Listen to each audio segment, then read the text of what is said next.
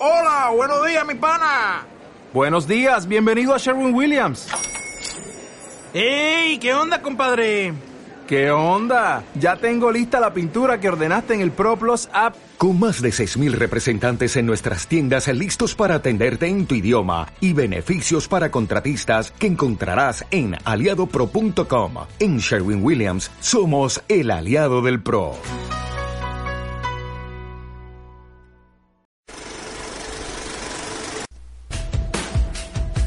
Los Juegos del Hambre, en llamas, de Susan Collins. Tercera parte, El enemigo. Capítulo 19. Damas y caballeros, que empiecen los septuagésimos quintos Juegos del Hambre. La voz de Claudius Temple Smith, el presentador de los Juegos del Hambre, me retumba en los oídos. Tengo menos de un minuto para recuperarme. Después sonará el gong y los tributos podrán salir como quieran de sus plataformas metálicas. Pero, ¿a dónde ir? No pienso con claridad, porque la imagen de Cena golpeado y ensangrentado me consume. ¿Dónde estará ahora? ¿Qué le estarán haciendo? ¿Lo torturarán? ¿Lo matarán? ¿Lo convertirán en un Navox? Está claro que el ataque se preparó para destabilizarme, al igual que la presencia de Tyrus en mis alojamientos. Y lo han conseguido. Lo único que deseo es dejarme caer sobre la placa metálica, pero no puedo hacer eso después de lo que acabo de presenciar. Debo de ser fuerte, se lo debo a Sina, que lo ha arriesgado todo al desautorizar al presidente Snow y convertir mi vestido de novia en un plumaje de sinsajo. También se lo debo a los rebeldes que, envalentonados por el ejemplo de Sina, quizá estén luchando por derribar al Capitolio en estos momentos. Mi último acto de rebelión sería negarme a jugar según las reglas del Capitolio. Así que aprieto los dientes y me preparo para la partida. ¿Dónde está? ¿Dónde está? Todavía no entiendo el paisaje que rodea. ¿Dónde está? Me exijo y poco a poco vuelvo a centrarme. Agua azul, cielo rosa, sol ardiente calentándolo todo. Está bien. Allí está la cornucopia, el reluciente cuerno de metal dorado a unos 40 metros. Al principio me parece que está sobre una isla circular, pero al examinarlo mejor veo las delgadas tiras de tierra firme que salen del círculo como los rayos de una rueda. Creo que son de 10 a 12 y parecen equidistantes entre sí, entre los rayos. Todo es agua, agua y un par de tributos. Eso es. Entonces, hay 12 rayos, cada uno con dos tributos entre ellos, sobre sus plataformas de metal. El otro tributo de mi cuña flotante es el viejo Goof del Distrito 8. Está tan lejos de mí hacia la derecha como la franja de tierra a mi izquierda. Más allá del agua, donde quiera que mire, veo una playa estrecha y después densa vegetación. Examino el círculo de tributos en la busca de Pita, pero la cornucopia debe de tapármelo. Me llevo a la nariz un poco de agua y la huelo. Después me meto la punta del dedo mojado en la boca, como sospechaba es agua salada, como las olas que Pita y yo nos encontramos en nuestra breve gira por la playa del Distrito 4. Sin embargo, al menos parece limpia. No hay barcas ni cuerdas, ni siquiera trozos de madera flotante a lo que aferrarme. No, solo hay una forma de llegar a la cornucopia. Cuando suena el gong, me tiro al agua de mi izquierda sin vacilar. Pese a que no estoy acostumbrada a nadar distancias tan largas y que hacerlo sobre las olas requiere más habilidad que en el tranquilo lago de casa. Curiosamente, mi cuerpo me resulta muy ligero, así que recorro el agua sin esfuerzo. Quizás sea la sal. Me pongo en pie, chorreando, en la franja de tierra y corro por la arena hacia la cornucopia. No veo a nadie más salga a mi lado, aunque el cuerpo de oro me tapa buena parte de la vista. En cualquier caso, no dejo la posibilidad de la presencia de enemigos me frene. Ahora pienso como una profesional y lo primero que quiero es encontrar un arma. El año pasado los suministros estaban esparcidos alrededor de la cornucopia, a bastante distancia incluso, y los más valiosos eran los más cercanos al cuerno. Sin embargo, este año el botín parece acumulado en la entrada, que mide unos seis metros de alto. Localizo rápidamente un arco dorado a mi alcance y tiro de él. Tengo a alguien detrás. No sé qué me pone en alerta, si un suave movimiento de la arena o un cambio en las corrientes de aire, pero saco una flecha del carcaj que sigue encajado en la pila y armo el arco mientras me volteo. Finnick, reluciente y espléndido, está a pocos metros de mí, con un tridente dispuesto para el ataque. En la otra mano lleva una red. Sonríe un poco, aunque los músculos de su torso están rígidos a la espera. ¿Tú también sabes nadar? me dice. ¿Cómo has aprendido en el 12? Tenemos una bañera muy grande. Ya te digo, ¿te gusta la arena? No especialmente, pero supongo que a ti sí. Imagino que la habrán construido en tu honor. Añado, con un poco de rencor. Da toda la impresión, con tanta agua, cuando seguro que solo un puñado de vencedores sabe nadar. Y en el centro de entrenamiento no había piscinas. No tenía ninguna oportunidad de aprender. Quien no supiera nadar de antes tendría que aprender deprisa. Hasta la participación en el baño de sangre inicial depende de ser capaz de cubrir unos 20 metros de agua. Eso le da al Distrito 4 una ventaja enorme. Durante un momento nos quedamos paralizados, midiendo nuestras armas, nuestras habilidades. Entonces Phoenix sonríe de oreja a oreja. Qué suerte que seamos aliados, ¿no? Percibo una trampa y estoy a punto de disparar la flecha con la esperanza de que le den el corazón antes de que me atraviese con el tridente. Pero él mueve la mano y una cosa que lleva en la muñeca refleja la luz del sol. Una pulsera de oro macizo con un diseño de llamas.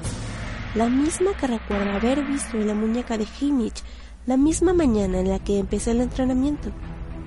Medito por un momento que Finnick pueda haberla robado para engañarme, aunque de algún modo sé que no es así, que Hemich se la ha dado. Es una señal para mí. Bueno, una orden, en realidad, que confíe en Finnick. Oigo otros pasos acercándose. Debo decidir de inmediato. Está bien, exclamo, porque aunque Hemich sea mi mentor e intente mantenerme viva, esto me pone furiosa. ¿Por qué no me dijo antes de que había hecho este acuerdo? Seguramente porque Pete y yo habíamos descartado a los aliados. Ahora nuestro mentor ha elegido uno por su cuenta. Agáchate, me ordena Finnick con una voz tan potente, tan distinta a su seductor ronroneo de siempre que lo hago. Su tridente sale disparado sobre mi cabeza y oigo un sonido asqueroso cuando da a su objetivo. El hombre del Distrito 5, el borracho que vomitó en el suelo del entrenamiento de espada, cae de rodillas mientras Finnick libera el tridente con el que se ha dado en el pecho. No confíes en el uno ni en el dos, me dice. No tengo tiempo para cuestionarlo. Me limito a sacar el carcac de flechas. ¿Un lado para cada uno? Propongo. Él asiste y yo rodeo la pila a toda velocidad. A unos cuantos rayos de distancia en Ovaria Gloss están llegando a tierra y son unos nadadores muy lentos o pensaban que el agua estaba repleta de otros peligros, cosa que es muy probable. A veces no es bueno tener en cuenta demasiadas opciones. Sin embargo, ahora que están en tierra, llegarán aquí en cuestión de segundos. ¿Algo útil? Oigo gritar a Finnick. Examino rápidamente a mi lado de la pila y encuentro masas, espadas, arcos, flechas, tridentes, cuchillos, lanzas, hachas, objetos metálicos cuyos nombres desconozco. ¿Y ya? Ya está. ¡Armas! respondo. Solo armas. Aquí igual, me confirma. Elige lo que quieras y vámonos. Disparo unas flechas a Enovaria que se ha acercado demasiado, para mi gusto, pero la esperaba y se tira al agua antes de que acierte. Gloss no es tan rápido, así que logro acertarle en una pantorrilla cuando se está tirando a las olas. Me cuelgo al hombro un arco de repuesto y un segundo carcaj. Me meto dos cuchillos largos y un punzón en el cinturón y me reúno con Finnick en la parte delantera de la pila. ¿Te importaría solucionar esto? Me pide. Veo que Brutus viene disparando hacia nosotros. Se ha quitado el cinturón y lo lleva extendido entre las manos como un escudo. Le disparo y él consigue bloquear la flecha con el cinturón y evite que le perfore el hígado. Cuando la flecha pincha en el cinturón, un líquido morado sale de él y le cubre la cara. Mientras cargo, Brutus se tira al suelo. Rueda los pocos metros que lo separan del agua y se sumerge. Oigo algo metálico caer detrás de mí. ¡Vámonos! le digo a Finnick. Gracias a la última pelea en Ovaria y Gloss, han tenido tiempo de llegar a la cornucopia. Brutus también está a tiro y en alguna parte. Seguro que Kashmir anda cerca. Estos cuatro profesionales clásicos tendrán alianzas previas. Si solo tuviera que pensar en mí, estaría dispuesta a atacarlos con Finnick. Pero hay que pensar en Pita. y por fin lo veo. Todavía aislado en su placa metálica, salgo corriendo y Phoenix me sigue sin cuestionarlo, como si ya supiera cuál sería mi siguiente movimiento. Después de acercarme lo más posible, empiezo a sacar el cuchillo de mi cinturón, preparada para ir nadando hasta él y arrastrarlo de algún modo.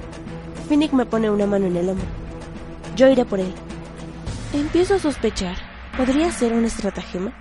¿Querría Phoenix ganarse mi confianza y después ir a ahogar a Pita? Puedo hacerlo yo, insisto, pero él ya ha soltado todas sus armas. En tu estado es mejor que no te canses, responde y me da una palmadita en el abdomen. Ah, claro, se supone que estoy embarazada, pienso, mientras intento averiguar qué significa cómo actuar. Quizá debería vomitar o algo. Phoenix se ha colgado ya a la orilla. ¡Cúbreme! me pide, y desaparece con una zambullida perfecta. Levanto el arco para protegerlo de cualquiera que ataque la cornucopia, aunque nadie parece interesado en perseguirnos. Efectivamente, Close, Customer, Enovaria y Brutus se han reunido en manada y están examinando las armas. Un rápido examen al resto de la arena me dice que casi todos los tributos siguen atrapados en sus placas. Espera, no hay alguien de pie en el rayo de mi izquierda. El que está frente a Pita es Max, aunque ni se dirige a la cornucopia ni intenta huir, sino que se mete en el agua y empieza a chapotear hacia mí, manteniendo la cabeza por encima de las olas. Bueno, es vieja, pero supongo que después de 80 años en la vida del Distrito 4, sabe bien cómo flotar. Finnick ha llegado hasta Pita y está arrastrándolo de vuelta, con un brazo sobre su pecho, mientras se impulsa con el otro por el agua, nadando fácilmente. Pita se deja llevar sin resistirse. No sé qué le habrá dicho o qué habrá hecho nuestro aliado para que Pita haya decidido confiarle la vida. Quizá le haya enseñado la pulsera, o quizá le haya bastado con verme esperándolo. Cuando llega a la arena ayudo a llevar a Pita a tierra firme. Hola de nuevo, me dice y me da un beso. Tenemos aliados. Sí, como Hamish quería. Recuérdalo, ¿hemos hecho tratos con alguien más? Creo que solo con Mash. Respondo, asiento con la cabeza hacia la anciana que nada con determinación hacia nosotros.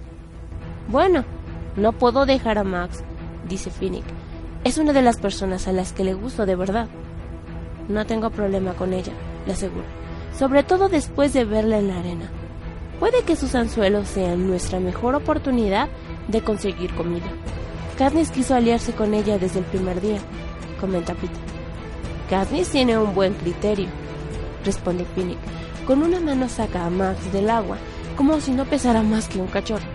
Ella dice algo que quizá incluya la palabra flota y se da una palmadita en el cinturón. Mira, tiene razón, alguien más lo ha averiguado, añade Finnick, señalando a Bitty. Aunque va dando bandazos por el agua, consigue no hundir la cabeza. ¿El qué? Pregunto. Los cinturones son dispositivos de flotación, es decir, tienes que impulsarte, pero evitan que te ahogues. Estoy a punto de pedirle a Finny que espere a Bitty y a Wiles para que se vengan con nosotros, pero Bitty está a tres rayos de distancia y ni siquiera veo a Wiles. Por lo que sé, mi aliado podría matarlos como al tributo del 5 sin pensarlo dos veces, así que sugiero que sigamos adelante. Le doy a Pita un arco, un carcaj y un cuchillo, y me quedo el resto. Sin embargo, Max me tira de la manga y balbucea hasta que le doy el pulso. Encantada, lo sujeta entre las encías y le ofrece los brazos a Finnick, que se echa la red al hombro. Coloca a Max encima y agarra el tridente con la mano libre. Después, huimos de la cornucopia. Cuando termina la arena, el bosque surge de repente. No, en realidad no es un bosque al menos no del tipo que yo conozco. Es una jungla. Esa palabra extraña y casi obsoleta que viene a la cabeza. Seguramente por algo que oí en los Juegos del Hambre o que me enseñó mi padre. La mayor parte de los árboles no me son familiares. Tienen troncos lisos y pocas ramas. La tierra es muy negra y esponjosa, a menudo oculta por enredaderas con flores vistosas. Aunque el sol caliente y el aire es cálido, está lleno de humedad, por lo que me da la impresión de que aquí nunca se está del todo seco. La fina tela azul de mi mono deja que el agua de mar se evapore fácilmente. pero ya se me empieza a pegar el sudor.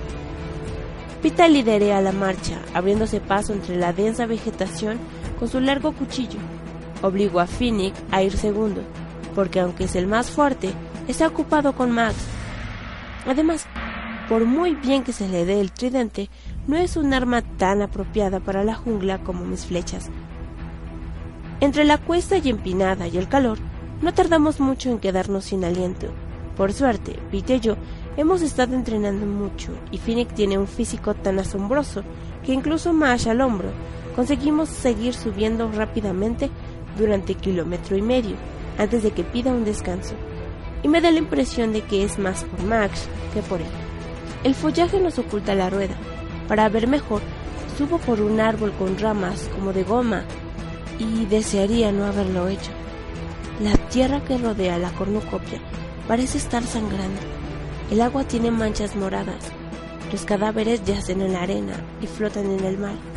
Pero esta distancia, con todos vestidos iguales, no sé quién vive y quién ha muerto. Solo sé que algunas de las diminutas figuras todavía luchan. Bueno, ¿y qué esperaban? ¿Que la cadena de vencedores de anoche que se dieron la mano consiguieran una especie de tregua universal en arena?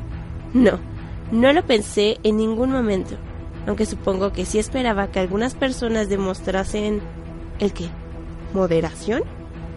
Al menos algo de resistencia antes de ponerse directamente en modo masacre. Y todos se conocían de antes, pienso. Actuaban como amigos. Aquí solo tengo un amigo de verdad, y no es del Distrito 4. Dejo que la escasa y espesa brisa me refresque las mejillas mientras tomo una decisión. A pesar de la pulsera, debería acabar con esto, matar a Phoenix. Esta alianza no tiene futuro y es demasiado peligroso para dejarlo escapar. Puede que este momento de vacilante confianza sea mi única oportunidad para acabar con él. Podría dispararle una flecha a la espalda fácilmente mientras caminamos. Es despreciable, sin duda, pero ¿no sería más despreciable esperar? ¿Llegar a conocerlo mejor? ¿De verle más? No, este es el momento. Le echo un último vistazo a las figuras en combate y al suelo ensangrentado para reforzar mi decisión y después bajo al suelo. Sin embargo, cuando aterrizo, descubro que Phoenix ha seguido en el hilo de mis pensamientos, como si supiera lo que iba a ver y cómo me afectaría. Tiene uno de sus tridentes levantados en posición de defensiva, aunque muy tranquilo. ¿Qué está pasando allá abajo, Katniss? ¿Van todos de la mano? ¿Han adjurado la violencia? ¿Han lanzado sus armas al mar para desafiar al Capitolio? Me pregunta. No. ¿No? repitió Por lo que pasara en el pasado, se queda en el pasado. Y en esta arena no hay nadie quien ganara por accidente. Mira a Pita durante un momento. Salvó Pita, quizá. Entonces Phoenix sabe lo que sabemos Hamish y yo. Lo de Pita, que en el fondo es mucho mejor que el resto de nosotros. Phoenix acabó con el tributo 5 sin pestañear. ¿Y cuánto me he tardado yo en volverme mortífera? Dispararé a matar cuando apunte con el arco en Ovaria, Gloss Brutus. Pita al menos habría intentado negociar primero, ver si era posible una alianza más amplia. Aunque, ¿para qué? Phoenix está en lo cierto, yo estoy en lo cierto. Los jugadores de la arena no ganaron gracias a su compasión. Sostengo su mirada, sopeso su velocidad, comparándola con la mía. El tiempo que tardaría en atravesarle el cerebro con una flecha frente al tiempo de su tridente tardaría en llegar a mi cuerpo. Veo que espera que yo haga el primer movimiento. Calcula si debería bloquear primero o atacar directamente. Justo cuando creo que los dos lo hemos planeado, Pita se pone a posta entre nosotros. Bueno, ¿cuántos han muerto? Muévete, idiota, pienso, pero él sigue plantado entre los dos. Es difícil decidirlo, respondo. Al menos seis, creo. Sigan luchando. Sigamos adelante, necesitamos agua. Por ahora no hay ni rastro de arroyos de agua dulce, ni de estanque, y el agua salada no se puede beber. Vuelvo a pensar en los últimos juegos, donde estuve a punto de morir de deshidratación. Será mejor que la encontremos pronto, interviene Finnick. Necesitamos estar bajo cubierto cuando los demás intenten cazarnos esta noche. ¿Cazarnos? ¿A nosotros? De acuerdo, Quizá matar a Phoenix sería algo prematuro, porque ahora ha sido útil. Además tiene el sello de aprobación de Haymitch. Quién sabe lo que nos guarda esta noche. En el peor de los casos, puedo matarlo mientras duerme, así que dejo pasar la oportunidad y él también. La ausencia de agua hace que tenga más sed. Lo examino todo mientras seguimos subiendo, aunque sin éxito. Después de otro kilómetro y medio, veo que se acaban los árboles y supongo que estamos llegando a la cima de la colina. Quizá tengamos más suerte al otro lado. Puede que haya un manantial o algo. Sin embargo, no hay otro lado. Lo sé antes que nadie. Aunque soy la que está más lejos de la cumbre, mis ojos dan con un extraño cuadrado de ondas que flota como un cristal combado en el aire. Al principio lo tomo por la luz del sol o por el calor que se refleja en el suelo, pero está fijo en el espacio. No se mueve cuando lo hago yo. Entonces hago la conexión entre el cuadrado y Waddles y Vicky en el centro de entrenamiento y me doy cuenta de lo que tenemos delante. Cuando empiezo a gritar la advertencia, el cuchillo de Pita ya está camino contra las enredaderas. Se oye un fuerte chasquido y durante un instante los árboles desaparecen y veo un espacio abierto a lo largo de una pequeña franja de terreno vacío. Entonces Pita sale volando hacia atrás, expulsado por el campo de fuerza y derriba a Finnick y a Max. Corro hacia él, está en el suelo y no se mueve, envuelto en una red de plantas. ¿Pita? Huele un poco a pelo achicharrado. Lo llamo otra vez, sacudiendo un poco, pero no responde. Le paso los dedos por los labios y no noto que salga aliento aunque hace un momento estaba jadeando. Pego la oreja en su pecho, al lugar donde siempre apoyo la cabeza, donde sé oírle el fuerte y regular latido de su corazón. Sin embargo, solo encuentro silencio. Capítulo 20 ¡Vita! grito. Lo sacudo con fuerza. Incluso le doy una bofetada, pero no funciona. Su corazón ha fallado. Él no está aquí. ¡Vita! Finnick deja a Mash apoyando en un árbol y se aparta de un empujón. ¡Déjame a mí! Sus dedos tocan un punto en el cuello de Pita. Le recorre los huesos de la costilla y la columna. Después le tapa la nariz. ¡No! chillo y me lanzo sobre él, porque estoy segura de que pretende asegurarse de que muera, de eliminar cualquier esperanza de que vuelva a la vida. Finnick levanta la mano y me golpea tan fuerte en el pecho que salgo volando, y me doy contra un árbol. Me quedo atontado un momento por el dolor, intentando recuperar la respiración, y veo que él le tapa de nuevo la nariz a Pita. Saco una flecha, coloco la ranura en su sitio y estoy a punto de dispararla cuando Phoenix se apoya a besar a Pita. Es tan extraño incluso para él que me detengo. No, no lo está besando. Le ha bloqueado la nariz, pero le ha abierto la boca y le está soplando aire a los pulmones. Veo, veo de verdad que el pecho de Pita sube y baja entonces Finnick le abre la cremallera de la parte superior del mono y empieza a presionar su corazón con las manos. Ya recuperada de la conmoción, por fin entiendo lo que intenta hacer. Muy de vez en cuando he visto a mi madre intentar algo similar, aunque no a menudo. Si tu corazón falla en el 12, es poco probable que tu familia logre llevarte hasta mi madre a tiempo, así que sus pacientes suelen estar quemados, heridos o enfermos, o muriéndose de hambre, claro. Sin embargo, en el mundo de Finnick es distinto. No sé exactamente qué hace, pero no es la primera vez, porque noto un ritmo y un método muy definidos. La punta de la flecha se hunde en el suelo cuando me inclino para observar, desesperada, si hay alguna señal que funcione. Los minutos se arrastran dolorosamente y mis esperanzas disminuyen cuando ya creo que es demasiado tarde, que Pete está muerto, que ha llegado a su camino, que está fuera de mi alcance para siempre. Tosé un poco y Phoenix se aparta. Dejo el arma en la tierra y me lanzo sobre él. Pita, pregunto en voz baja. Le aprieto los mechones de pelo rubio empapado en la frente y le noto el pulso frente al cuello. Abre los ojos con dificultad y me mira. Cuidado, dice, muy débil. Ahí arriba hay un campo de fuerza. Me río, aunque las lágrimas me caen por la mejilla. Debe de ser mucho más potente que el del tejado del centro de entrenamiento, pero estoy bien, solo un poco tembloroso. ¡Estabas muerto!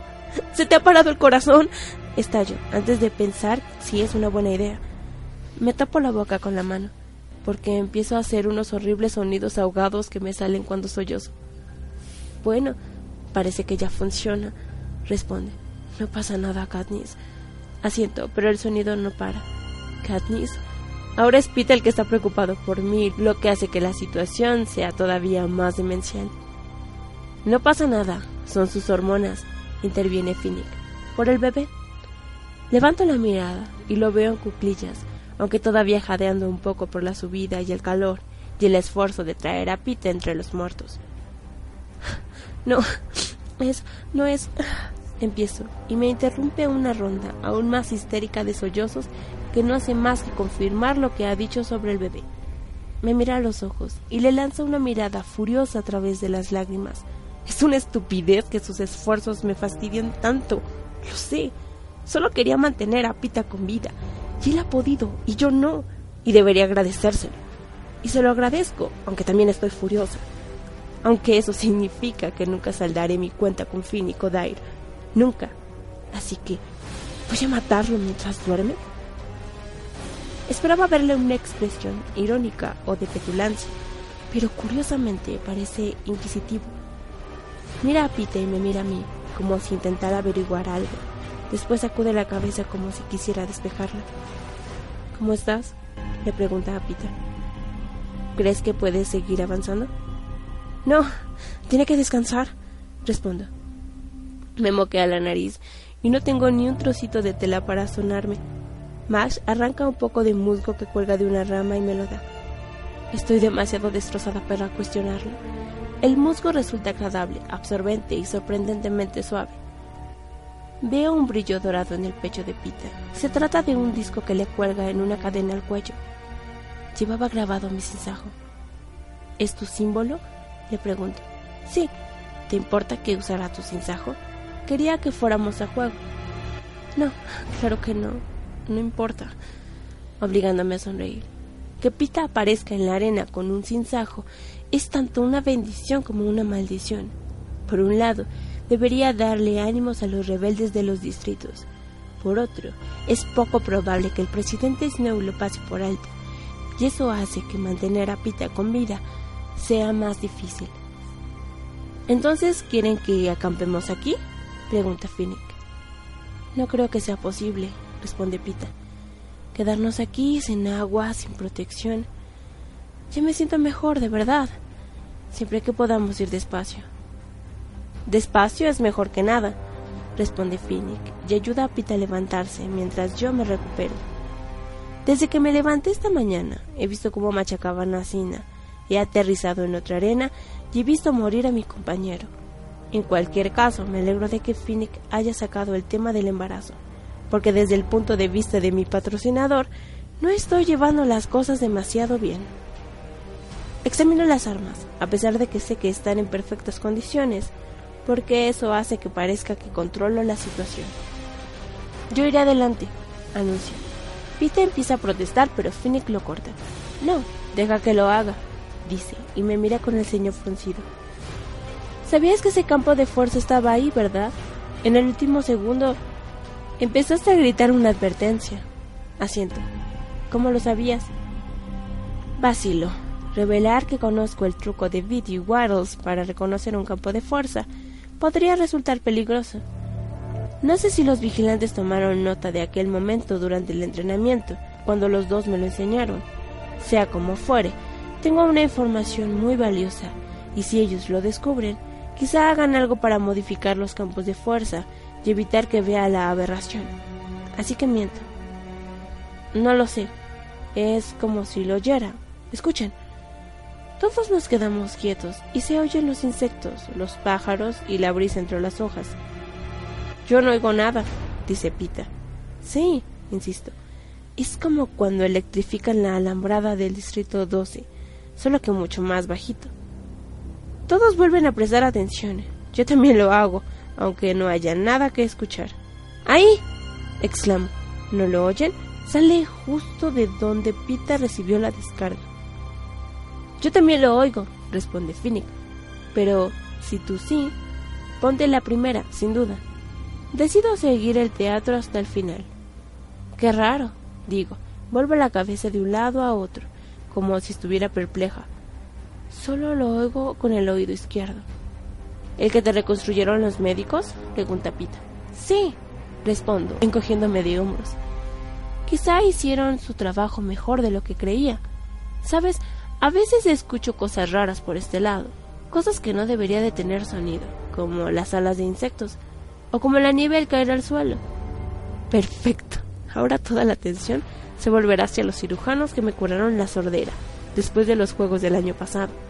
Y ellos tendrán que explicar por qué oigo como si fuera un murciélago.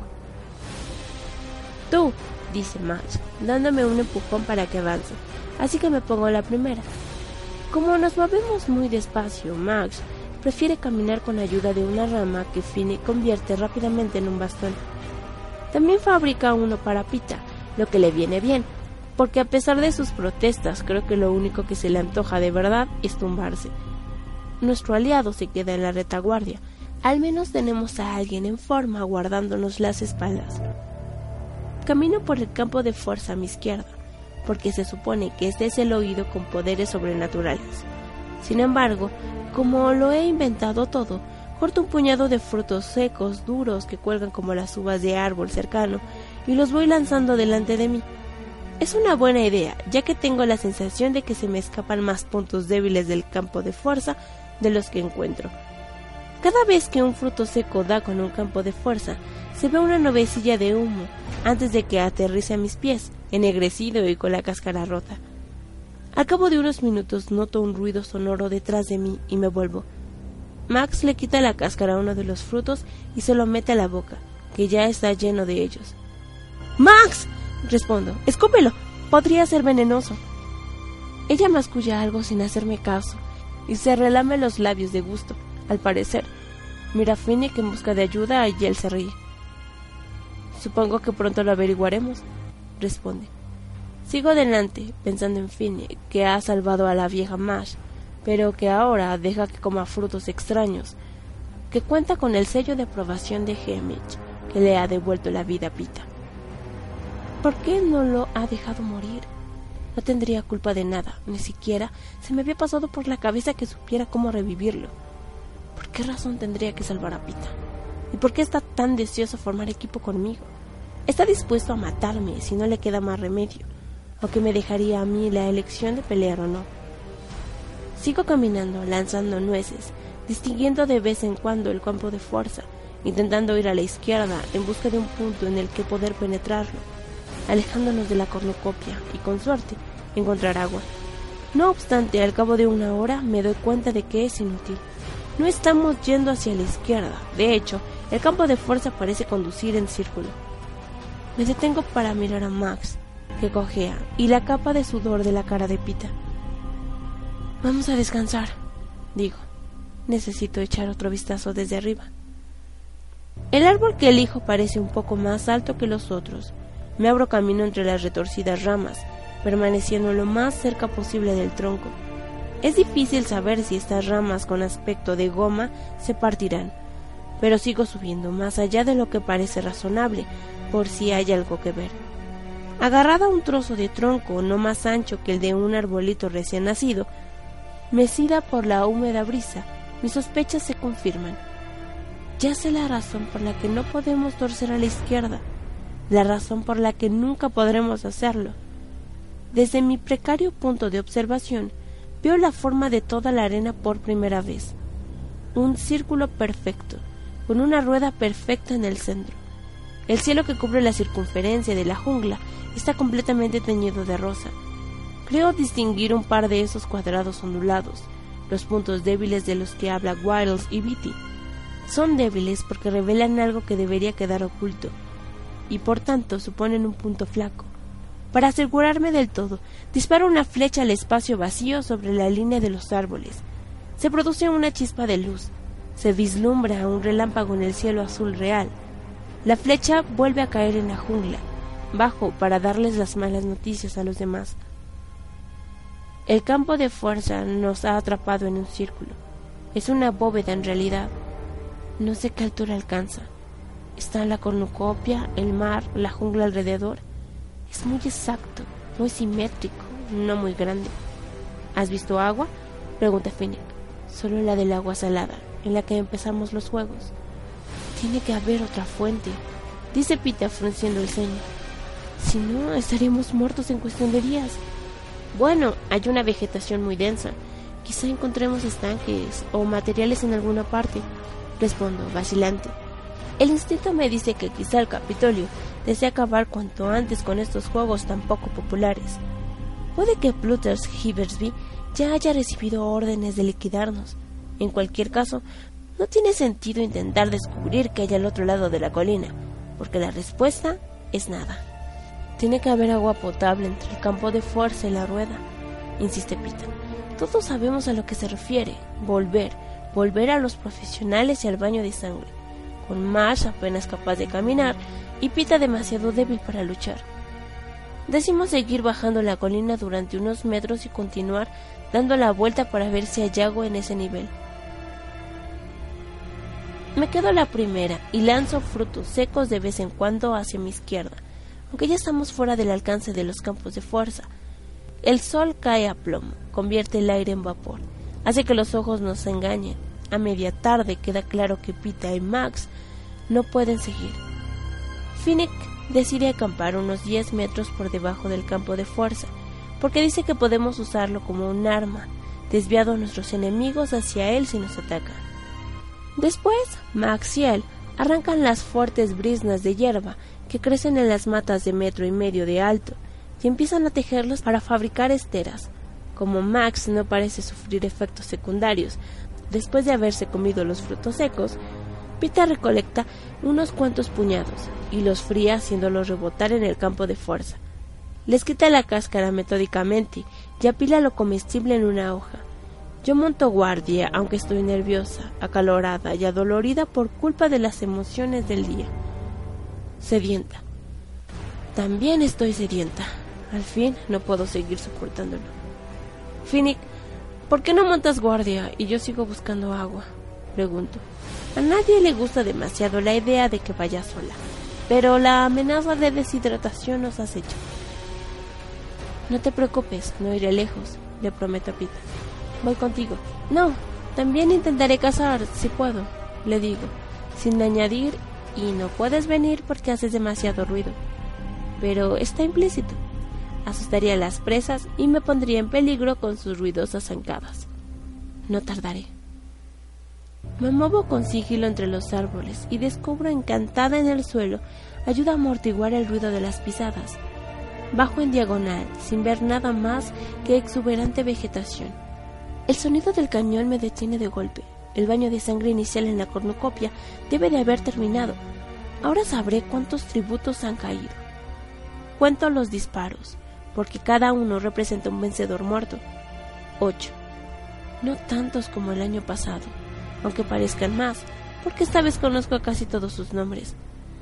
Me siento débil de repente, así que me apoyo en un árbol a descansar, notando que el calor me chupa la humedad del cuerpo como si fuera una esponja.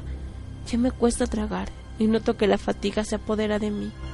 Intento rastrearme las manos por la barriga con la esperanza de que alguna embarazada compasiva me patrocine y Hamish pueda enviarme agua. No hay suerte. Me dejo caer al suelo.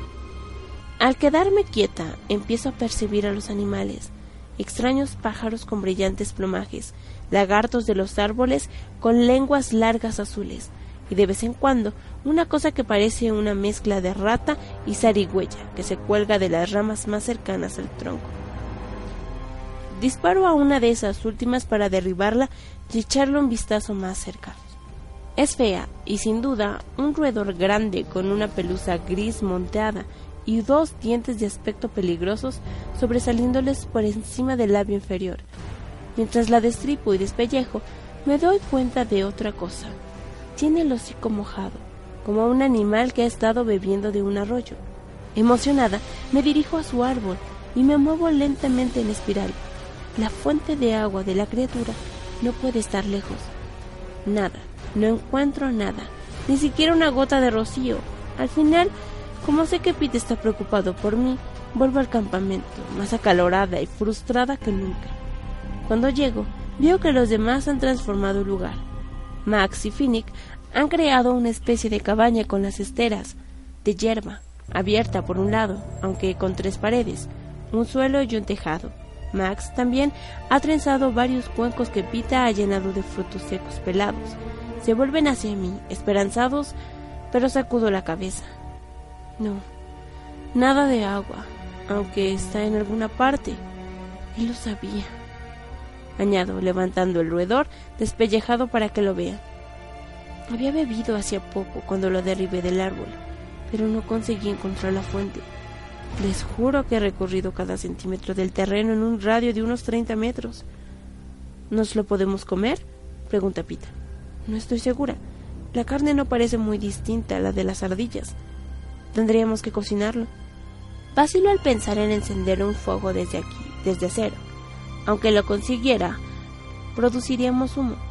Estamos todos tan cerca de esta arena que no podríamos ocultarlo. Pita tiene otra idea. Pincha un trozo de carne de roedor con un palo afilado y lo mete en el campo de fuerza. Se oye un siseo y el palo rebota. El trozo de carne está achicharrado por fuera, pero bien hecho por dentro. Le dedicamos unos aplausos, aunque nos detenemos en seco recordando dónde estamos. El sol blanco desaparece del cielo rosa cuando nos reunimos en la cabaña. Sigo recelando de los frutos, pero Finnick dice que Max los reconoció de unos juegos anteriores. No me molesté en pasar mucho tiempo en el puesto de plantas comestibles durante el entrenamiento, porque la última vez no me sirvió de nada. Ahora desearía haberlo hecho. Seguro que tendrían algunas de las plantas desconocidas que me rodean y podría averiguar algo más sobre el lugar en el que me llevan.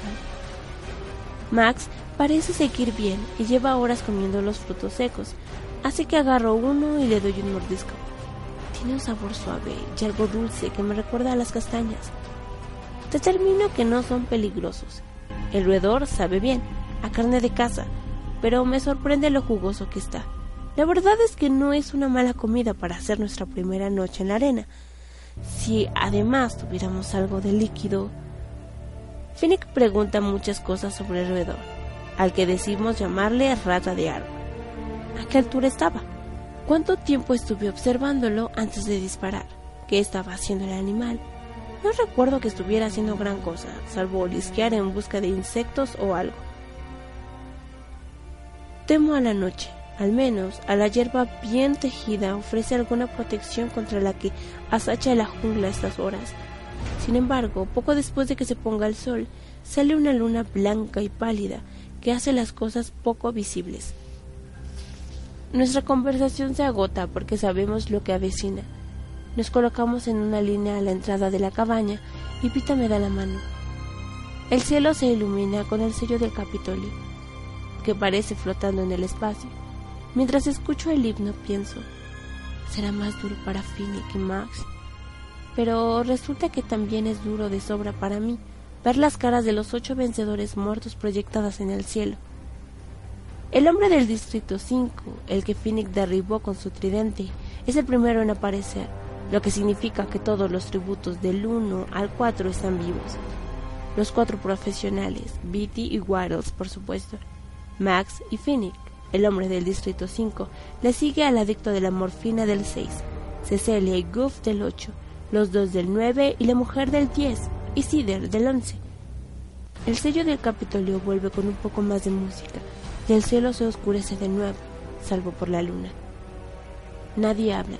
No puedo fingir conocer bien a ninguno, pero estoy pensando que en esos tres niños colgados de Cecilia cuando se la llevaron, en la amabilidad de Cider cuando nos encontramos, incluso pensar en el adicto de los ojos vidrosos pintando flores amarillas, en la cara me produce una punzada de dolor.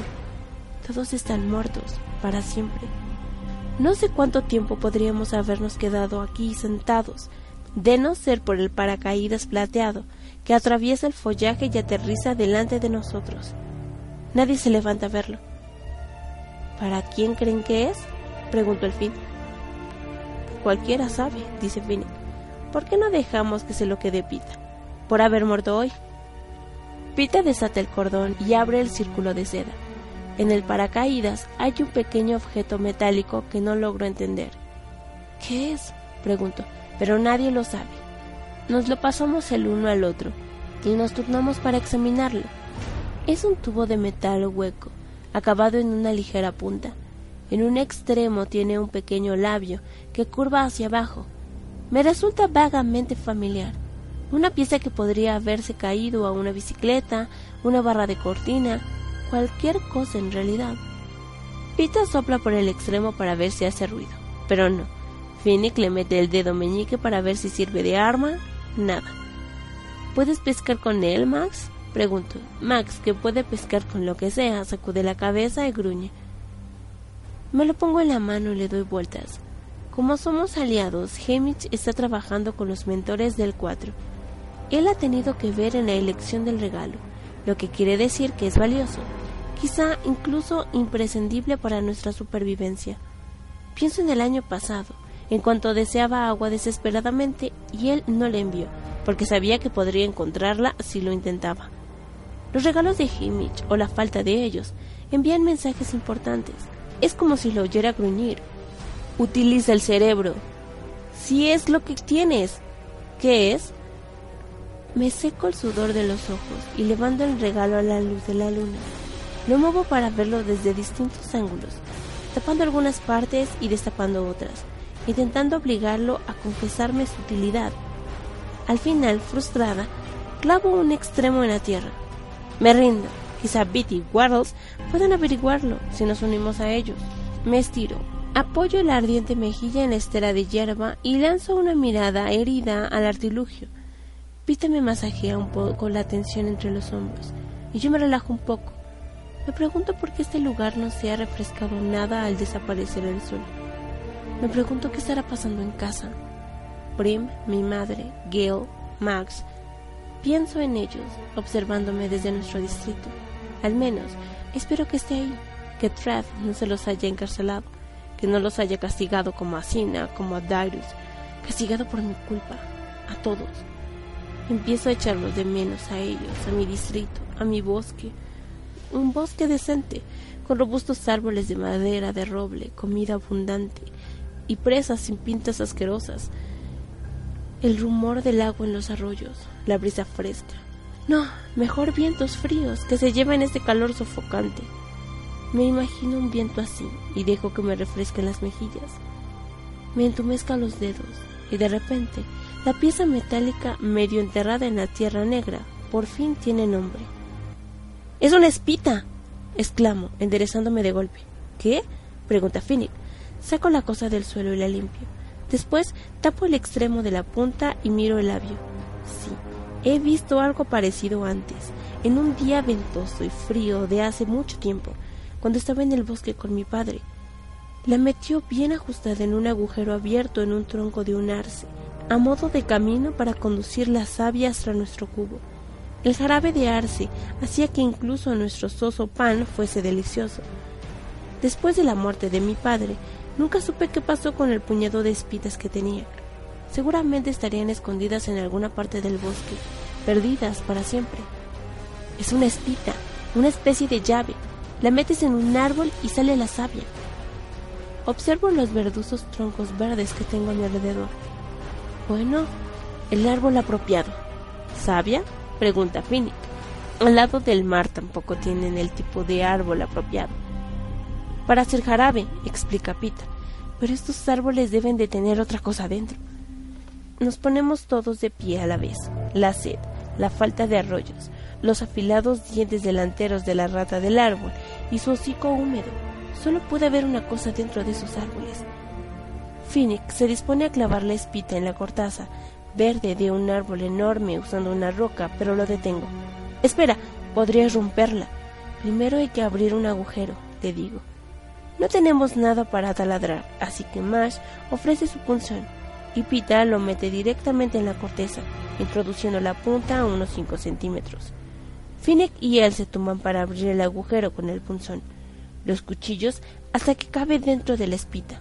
Yo la meto con cuidado y todos nos quedamos mirando a la espera. Al principio no ocurre nada. Después una gota de agua sale rodeando por el borde y aterriza en la palma de Max. Se la lame y vuelve a ponerla para mojarla de nuevo. Después de mover y ajustar la espita, conseguimos que salga un fino chorro de agua. Nos turnamos para poner la boca debajo de la llave y humedecernos las lenguas secas. Max acerca la cesta y la hierba tejida está tan apretada que sirve para llenarla de agua. Lo hacemos y nos lavamos pasando para beber con ganas.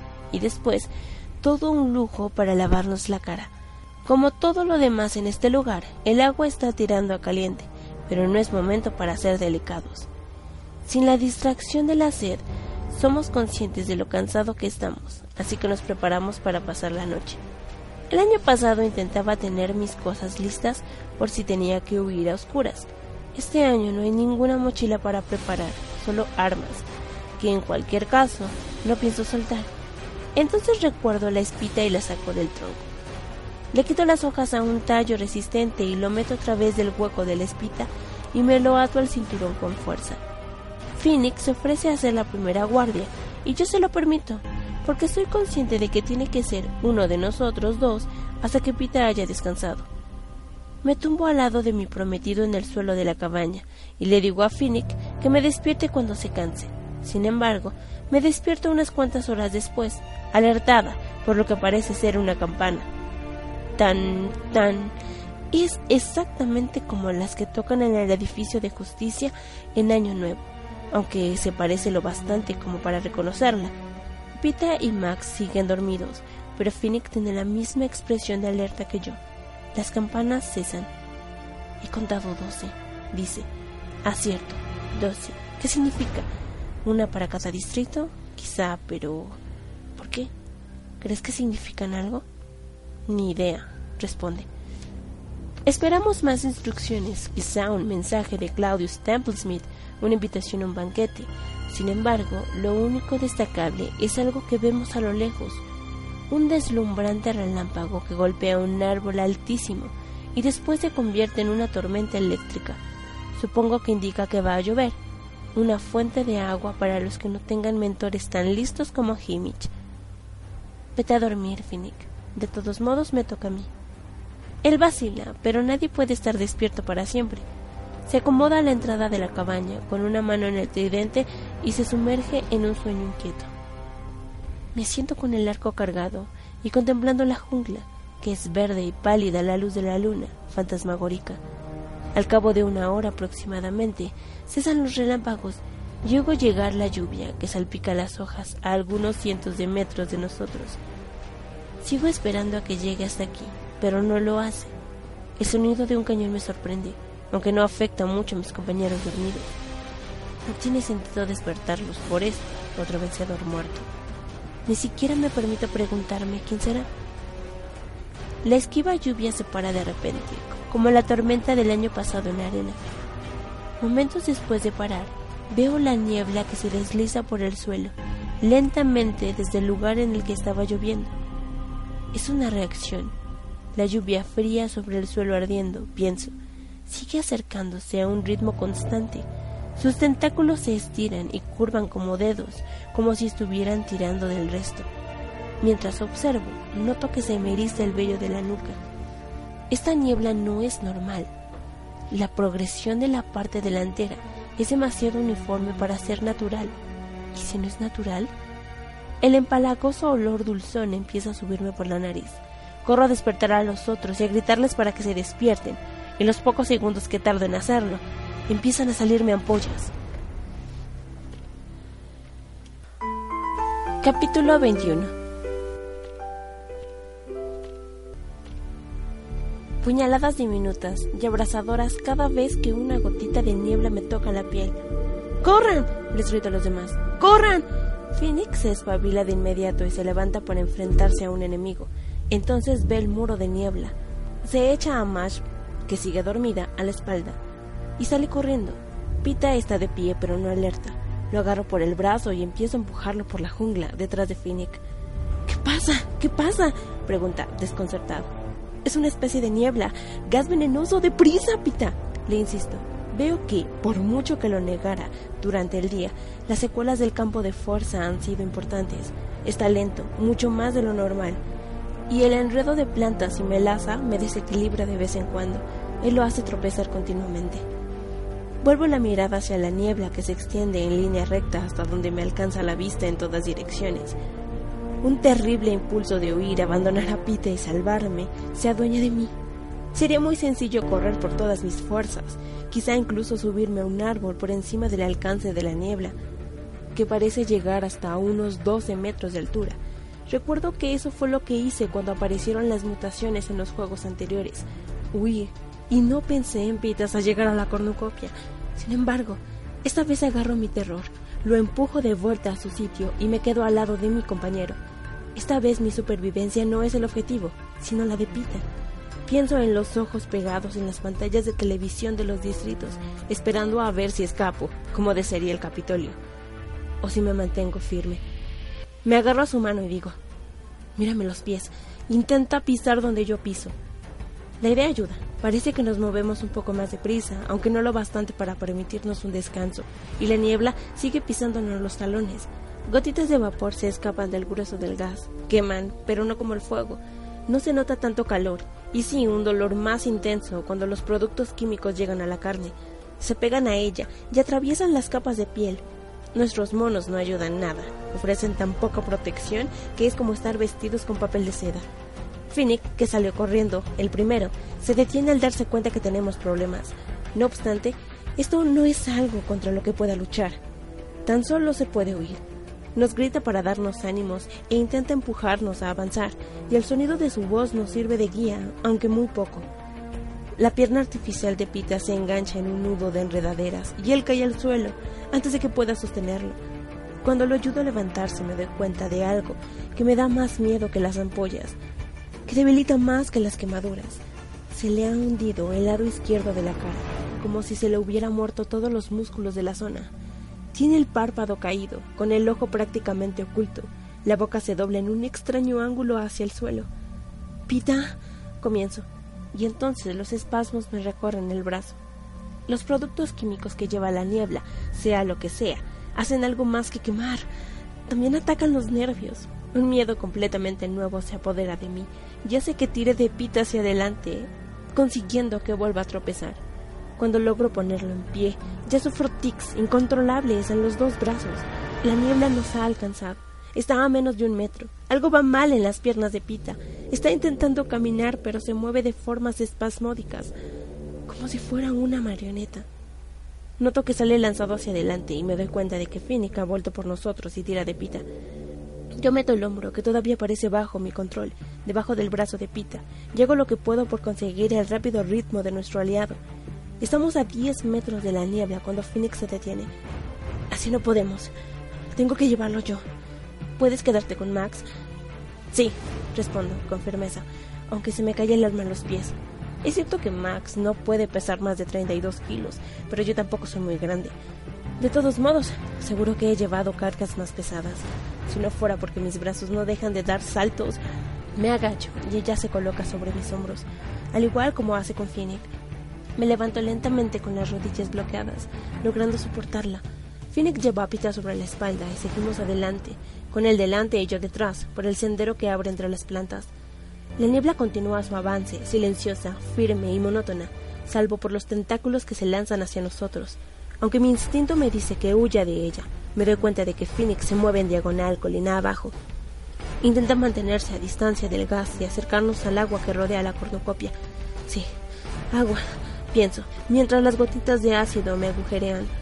Me siento muy agradecida por no haber matado a este hombre. ¿Cómo habría sacado a Peter con vida de aquí, yo sola? Me siento agradecida por tener a alguien más a mi lado, aunque sea de forma temporal. No es culpa de Max que empiece a caerme. Hace lo que puede por ser una pasajera fácil, pero el hecho de que mis fuerzas tienen un límite, sobre todo ahora que la pierna derecha se me entumece. Las dos primeras veces que me caigo al suelo consigo ponerme nuevo de pie, pero la tercera no logro que mi pierna coopere. Mientras lucho por levantarme, la pierna cede y Max rueda por el suelo delante de mí. Me agito en la tierra, intentando usar enredaderas y troncos para enderezarme. Finnick vuelve a mi lado, con Pete encima. No puedo, le digo. Puedes llevarlos a los dos. Sigan, yo, yo los alcanzaré. Es una propuesta algo dudosa, aunque lo digo con toda la confianza que puedo. Veo los ojos de Finnick, verdes a la luz de la luna. Los veo tan claros como el día, casi como los de un gato, con una extraña cualidad reflectante, quizás sea por las lágrimas. No, no puedo llevarlos a los dos. Mis brazos no funcionan. Es cierto, sus brazos se agitan sin control a ambos lados de su cuerpo. Tiene las manos vacías, solo le queda un tridente, los tres que cargaba, y lleva pita. Lo siento, Max, no puedo hacerlo. Lo que sucede a continuación pasa tan deprisa, es tan absurdo que ni siquiera puedo moverme para impedirlo. Max se levanta, le da un beso en los labios a Phoenix y se dirige cojeando a la niebla. Su cuerpo se ve sacudido de inmediato por salvajes contorsiones y cae al suelo en una horrible danza. Quiero gritar, pero me arde la garganta. Doy un inútil paso hacia ella hasta que oigo el cañonazo y sé que se le ha parado el corazón, que está muerta. Phoenix, lo llamo, ronca. Él ya le ha dado la espalda a la escena y sigue alejándose de la niebla. Lo sigo, arrastrando como puedo la pierna inútil, sin saber qué otra cosa hacer. El tiempo y el espacio pierden significado conforme la niebla me invade el cerebro. Atontados pensamientos y haciéndolo todo irreal. Algún profundo deseo animal de seguir viva me mantiene renqueando detrás de Fini y Pita, moviéndome, aunque quizá ya esté muerta. Algunas partes de mí están muertas o al menos no cabe duda de que se están muriendo. Y Max está muerta. Eso lo sé, o quizá crea que lo sé, porque esto no tiene sentido. La luz de la luna brillando sobre el cabello de bronce de Finnick, gotitas de dolor abrasador me atraviesan, una pierna convertida en madera. Sigo a mi aliado hasta que cae al suelo, con pita encima. Como ya no puedo detener mi avance, sigo impulsándome hasta tropezar con ellos, que están boca abajo, y convertirme en parte del montón. Así es como vamos a morir aquí todos, en este momento, pienso pero la idea es abstracta y mucho menos alarmante que la tortura de mi cuerpo. Oigo gruñir a Finnick y consigo quitarme de encima. Ahora veo la niebla, que ha adquirido un tono blanco perlado. Puede que mis ojos me engañen, o que sea por la luz de la luna, pero parece estar transformándose. Sí, se hace más espesa, como si se aplastara contra una ventana de cristal y se viera obligada a condensarse. La escuadriño con más atención me doy cuenta de que ya no tiene dedos, de hecho, ha dejado de moverse por completo, como los demás horrores que he presenciado en la arena. Ha llegado al final de su territorio o, o los vigilantes han decidido no matarnos todavía. Se ha parado, intentó decir, aunque de mi boca hinchada solo hace un horroroso graznido. Se ha parado, repito, y esta vez debo de haberlo dicho con más claridad, porque tanto como Pete y Finnick miran hacia la niebla, que empieza a elevarse como si la aspiraran desde el cielo. La contemplamos hasta que no queda nada, ni una sola voluta. Pita rueda para apartarse de Finny, que se pone boca arriba. Nos quedamos donde estamos, jadeando, retorciéndonos, con mentes y cuerpos invadidos por el veneno. Al cabo de unos minutos, Pita hace un vago gesto hacia arriba. Levanto la mirada y veo un par de lo que supongo serían monos. Nunca había visto un mono de verdad aunque sí debo de haber visto alguna imagen o alguno en los juegos, porque cuando veo los animales es la primera palabra que me viene a la cabeza. Creo que estos tienen pelaje naranja, aunque resulta difícil decirlo, y son la mitad de grandes que un humano adulto. Los tomo por una buena señal. No estarían aquí si el aire fuera mortífero. Monos y humanos nos observamos en silencio durante un rato. Entonces Pita se pone de rodillas como puede y se arrastra colina abajo, todos lo hacemos, porque en estos momentos caminar supone una hazaña tan increíble como volar. Nos arrastramos hasta que llegamos a una estrecha franja de playa arenosa y el agua cálida que rodea la cornucopia nos baña la cara. Retrocedo de golpe, como si hubiera tocado una llama. Echar sal a la herida. Por fin entiendo de verdad la expresión, porque la sal del agua hace que el dolor de las heridas me resulte tan cegador que estoy a punto de desmayarme, sin embargo, noto algo más, como una succión. Experimento poniendo con cuidado una mano en el agua, doloroso, sí, cada vez menos, y a través de la capa de agua azul veo una sustancia lechosa que me sale de las heridas de la piel. Conforme desaparece la sustancia, también lo hace el dolor. Me desabrocho el cinturón y me quito el mono, que ya no es más que un trapo perforado, aunque curiosamente los zapatos y la ropa interior siguen intactos. Poco a poco, trocito a trocito, saco el veneno de mis heridas. Pita parece estar haciendo lo mismo, mientras que Finnick ha retrocedido del agua al primer contacto Está tumbado boca abajo en la arena, o no puede o no quiere purgarse. Finalmente, cuando ya ha sobrevivido a lo peor, que es abrir los ojos bajo el agua, respirar sumergida y echarlo todo fuera, e incluso hacer gárgaras varias veces para limpiarse la garganta. Me siento lo bastante recuperada para ayudar a Finnick. Empieza a usar de nuevo la pierna, pero los brazos siguen sufriendo espasmos. No puedo arrastrar a Finnick hasta las olas, y además es posible que el dolor lo matara, así que me llevo las temblorosas manos del agua y se lo echo en puños. Como no está sumergido, el veneno sale de sus heridas al igual que ha entrado. En volutas de niebla de las que procuro apartarme, Pita se ha recuperado lo suficiente para colaborar.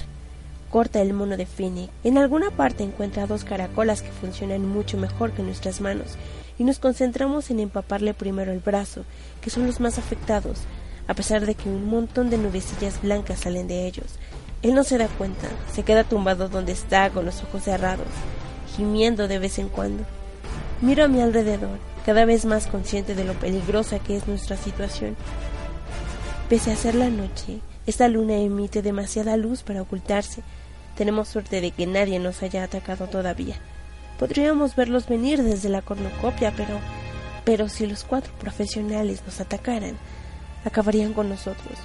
Aunque no nos hayan visto a primera vista, los gemidos de Finnick nos delatarían pronto. Tenemos que meterlo más al agua, susurro, pero no podemos meterlo de cabeza en esas condiciones. Pita hace un gesto hacia sus pies. Tiramos de uno cada uno y le damos la vuelta 180 grados para después arrastrarlo hacia el agua salada, centímetro a centímetro, primero los tobillos. Esperamos unos minutos, hasta la mitad de la pantorrilla. Esperamos, las rodillas. Nubes de humo blanco le salen de la carne y él gime. Seguimos desintoxicándolo poco a poco. Descubro que cuanto más tiempo paso en el agua, mejor me siento. No es solo la piel, sino que también mejora mi control del cerebro y los músculos. Y veo que la cara de Pete empieza a recuperar la normalidad. Levanta el párpado y pierde la mueca. Finnick empieza a revivir lentamente. Abre los ojos, fija la mirada en nosotros y vemos que es consciente de que lo ayudamos. Permito que descanse la cabeza en mi regazo y lo dejamos empaparse diez minutos en todo el cuerpo sumergido del cuello para abajo. Pita y yo nos sonreímos cuando él saca los brazos del agua. Solo queda la cabeza, Finnick. Es la peor parte, pero te sentirás mucho mejor después si puedes soportarlo, dice Peter. Y lo ayudamos a sentarse y le dejamos que nos apriete la mano mientras se purga los ojos, la nariz y la boca. Todavía tiene la garganta demasiado reseca para hablar. Voy a intentar sacar agua de un árbol, digo, y manoseo el cinturón hasta encontrar la espita que todavía cuelga de él. Deja que haga el agujero primero, responde Pita. Quédate aquí con él. Tú eres la sanadora. Menuda broma, pienso. Pero no lo digo en voz alta, porque Phoenix ya tiene bastantes problemas. Se ha llevado la peor parte de la niebla, aunque no sé bien por qué quizá porque él es el más grande de los tres o porque ha tenido que hacer un esfuerzo mayor. Y además, por supuesto está lo de Max. Todavía no entiendo por qué pasó. ¿Por qué la abandonó para llevar a Pita? Porque ella no solo no lo cuestionó, sino que se lanzó a una muerte segura sin pensarlo dos veces. ¿Decidiría ella que, al ser tan anciana, sus días estaban contados de todos modos? Pensaron que Finnick tendría más posibilidades de ganar si nos tenía a Pita y a mí de aliados. El rostro demacrado de Finnick me advierte que no es el mejor momento para preguntarlo. En vez de hacerlo, intento recomponerme. Rescato el broche de cinzajo de mi mono destrozado y me lo prendo al tirante de la camisa interior. El cinturón de flotación debe de ser resistente al ácido porque parece como nuevo, aunque puedo nadar porque lo del cinturón no es realmente necesario. Brutus bloqueó mi flecha con él, así que decido volver a ponérmelo por si sirve de protección. Me suelto el pelo y lo peino con los dedos, lo que hace que se me caiga bastante, dañado por las gotitas de niebla, y después trenzo lo que queda. Pita ha encontrado un buen árbol a unos 10 metros de la estrecha franja de la playa. Apenas lo vemos, pero el sonido del cuchillo en el tronco de madera es muy claro. Me pregunto qué le habrá pasado al punzón. Max tiene que haberlo soltado, o quizá se lo haya llevado a la niebla con ella. En cualquier caso, ya no lo tenemos. Me he adentrado un poco más en el agua, flotando primero boca abajo y luego boca arriba. Si ha servido para curarnos a Peter y a mí, a Finnick lo está transformando por completo. Empieza a moverse lentamente, probando sus extremidades, y poco a poco se pone a nadar. Sin embargo, no es como una forma de nadar, de brazadas rítmicas y ritmo regular, sino que me parece estar observando a un extraño animal marino que ha vuelto a la vida. Se sumerge y sube a la superficie echando agua por la boca. Rueda una y otra vez en un extraño movimiento espiral que me marea con solo mirarlo.